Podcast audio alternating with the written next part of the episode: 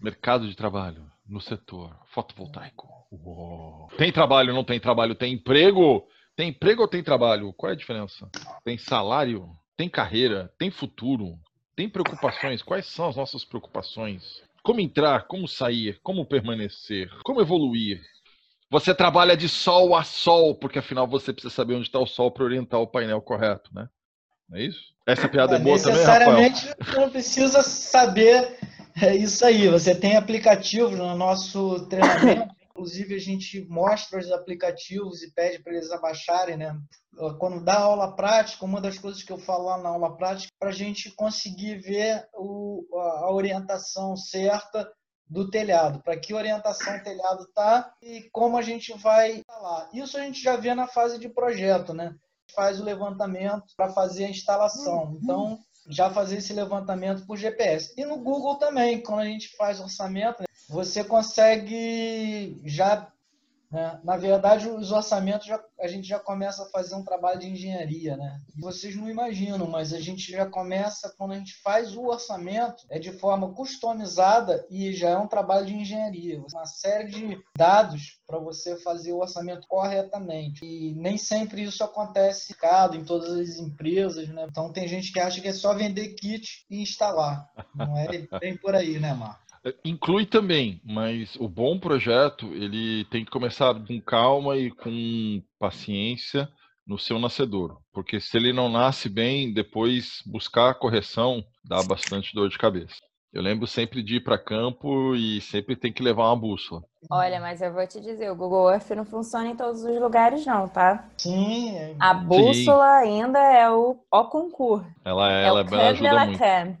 E aí, hoje em dia, a, o pessoal entra para fazer as coisas e às vezes confia muito no tal do aplicativo, mas nem sempre ele te salve. Na maioria das situações, você precisa mesmo é ter o olhar é, do. Lembrou um, negócio, lembrou um negócio importante que, por exemplo, condomínios. Quando é condomínio, você às vezes não consegue localizar a casa porque uhum. o Google não entra no condomínio. Então, você entrar com contato com o cliente para você posicionar o telhado dele dentro do, do Google Earth. No começo, eu lembro que a gente usava bússola. A gente não tinha o GPS Compass. A gente tinha uma bússola mesmo, a gente para certificar realmente se o Google Earth estava batendo certo com o telhado como a gente tem procedimentos, né, e isso é importante, a gente entender, e eu vou falar um pouquinho sobre a qualificação e a capacitação das pessoas, a importância do conhecimento. Quando a gente foi cumprir o procedimento, que é instalou, checa, verifica. Quando a gente foi checar e verificar, a primeira coisa que eu cheguei na casa, que eu olhei e falei assim,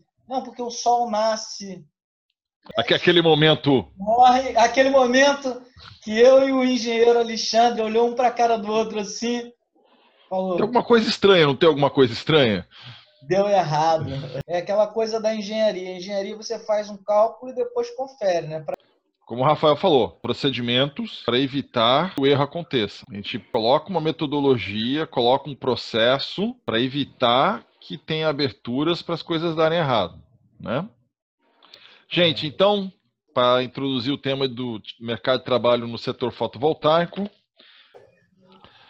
dos parâmetros mais básicos, quando você está para entrar no mercado de trabalho, quais são as suas atividades ou etapas né, pré-entrada?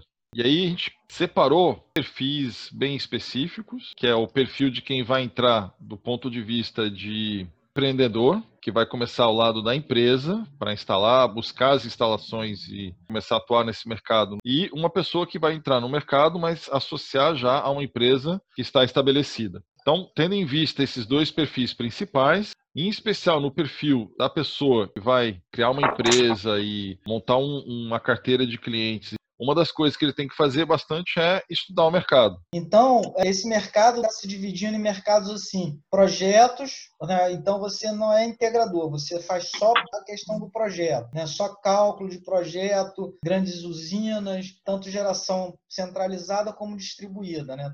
Então tem, tem essa figura que agora é um engenheiro, tem a figura que é um instalador e tem a, continua a figura do integrador, mas com papel de mais comercializador entre o distribuidor e cliente, né? E você tem, pode ter dois modelos de negócio. Um, em que o integrador ele te indica compra o material, faz o projeto inicial e vende aquele projeto para o cliente. E ele diz assim: olha, eu tenho um engenheiro que pode fazer o projeto para você, eu tenho três engenheiros que podem fazer o projeto para você, eu tenho X grupos de instaladores que podem fazer a instalação para você. Você negocia direto com eles, marca eles, são todos de confiança, são todos qualificados, podem executar o serviço para você. E o engenheiro vai fazer toda a parte de homologação junto à concessionária. Então é uma outra forma de você trabalhar nesse mercado. Como segmentação, o integrador podendo ser integrador ou não, ele pode ser simplesmente um intermediário entre a compra, o orçamento do, do sistema a compra, dizer para ele, ó, para você fazer comigo, eu vou, eu vou te cobrar tanto porque eu vou estar responsável por toda a obra, por todo o gerenciamento. É, tanto é que é uma discussão muito grande da gente, quando bota no orçamento, botar gerenciamento de projeto, né? porque esse era um valor que não era muito reconhecido pelo cliente. Ele fala, por que, que o integrador faz? Né? Mas o integrador ele se responsabiliza, inclusive, pelo pós-instalação, pós-projeto. Então, pela garantia, né? Tem, Acompanhar tem a interligação essa... com a concessionária, que não é um processo simples. Demorado, complicado, você tem que ter uma empresa por trás. Às vezes você contrata um engenheiro, mas o engenheiro não tem peso, para às vezes, isoladamente, para cobrar a concessionária. A concessionária não vê isso. Eu, quando eu pego três, quatro projetos que está prendendo na concessionária, eu junto aquele bolo lá, faço uma reclamação na ANEEL, na agência reguladora, e aí eu coloco, olha, eu tenho quatro projetos aqui parados com problemas na concessionária, diferente de um engenheiro que faz o projeto ir lá e reclamar, olha, eu tenho um projeto meu aqui que está parado. Então, o peso é, é, é, um pouquinho diferente. Eu, quando eu reclamo, eu falo assim, olha, eu, eu faço parte de um grupo de empresas que estão no mercado e que estão tendo essa mesma dificuldade dificuldade que eu. Então a gente está se reunindo para solucionar. Vocês querem que a gente leve isso para a Assembleia Legislativa, para um outro fórum para discutir isso, então é um pouco diferente, sabe? Que uhum. esse mercado aí, ele além disso que você falou, ele está se dividindo também nesses outros pontos aí. Isso é importante colocar.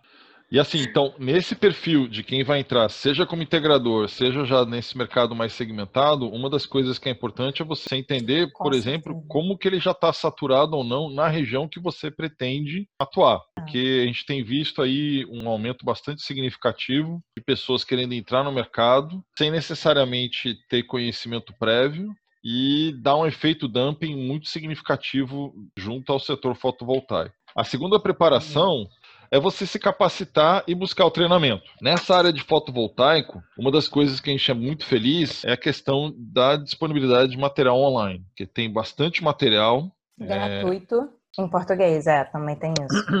Você consegue fazer boa parte do teu treinamento, da tua capacitação, antes de se preocupar de fato em buscar uma, um curso, por exemplo. Então, assim, é uma área na fotovoltaica que você consegue aprender bastante sobre o setor e suas nuances, mesmo antes de gastar dinheiro numa formação.